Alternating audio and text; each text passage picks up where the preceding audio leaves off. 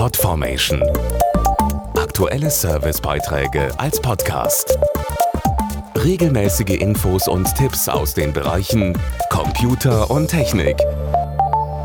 Es ist noch gar nicht lange her, da haben wir sie selbst erlebt, die vielen Lücken im Supermarktregal. Corona hatte den Warennachschub für einzelne Produkte kurz ins Stocken gebracht. Einen wichtigen Anteil daran, dass sich die Regale schon bald wieder füllten, hatte die Wellpappenindustrie. Deshalb ist die Branche auch ein krisensicherer Arbeitgeber, der viele interessante Ausbildungsplätze zu bieten hat, zum Beispiel den Beruf des Packmitteltechnologen.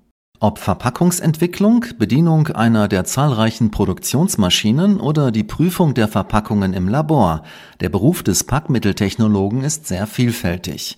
Was man für die dreijährige Ausbildung mitbringen sollte, weiß Silvia Huber vom Verband der Wellpappenindustrie. Um Verpackungen aus Wellpappe herzustellen, sollte man kreativ sein und ein gutes räumliches Vorstellungsvermögen haben und natürlich Begeisterung für Technik mitbringen. Die Azubis entwickeln die Verpackungen erst am Computer, um sie dann an hochtechnisierten Maschinen zu produzieren. Auch ein gewisses Zahlenverständnis und Genauigkeit sind gefragt, etwa bei der Materialplanung und der Qualitätsprüfung. Und welche Zukunftsaussichten bietet der Beruf? Nach einer Ausbildung zur Packmitteltechnologin bzw. zum Packmitteltechnologen bietet die Wellpappenindustrie viele Karrieremöglichkeiten und die Chancen, übernommen zu werden, sind gut. Man kann danach seinen Meister machen oder auch ein Studium anhängen, beispielsweise im Bereich Papiertechnik oder Verpackungstechnik. Sicher ist, dass Verpackungen aus Wellpappe die Zukunft gehört, vor allem weil sie nachhaltig und umweltschonend sind. Und dieser technische und gleichzeitig kreative Beruf ist auch für junge Frauen bestens geeignet.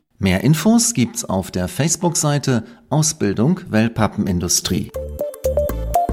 Podformation.de Aktuelle Servicebeiträge als Podcast.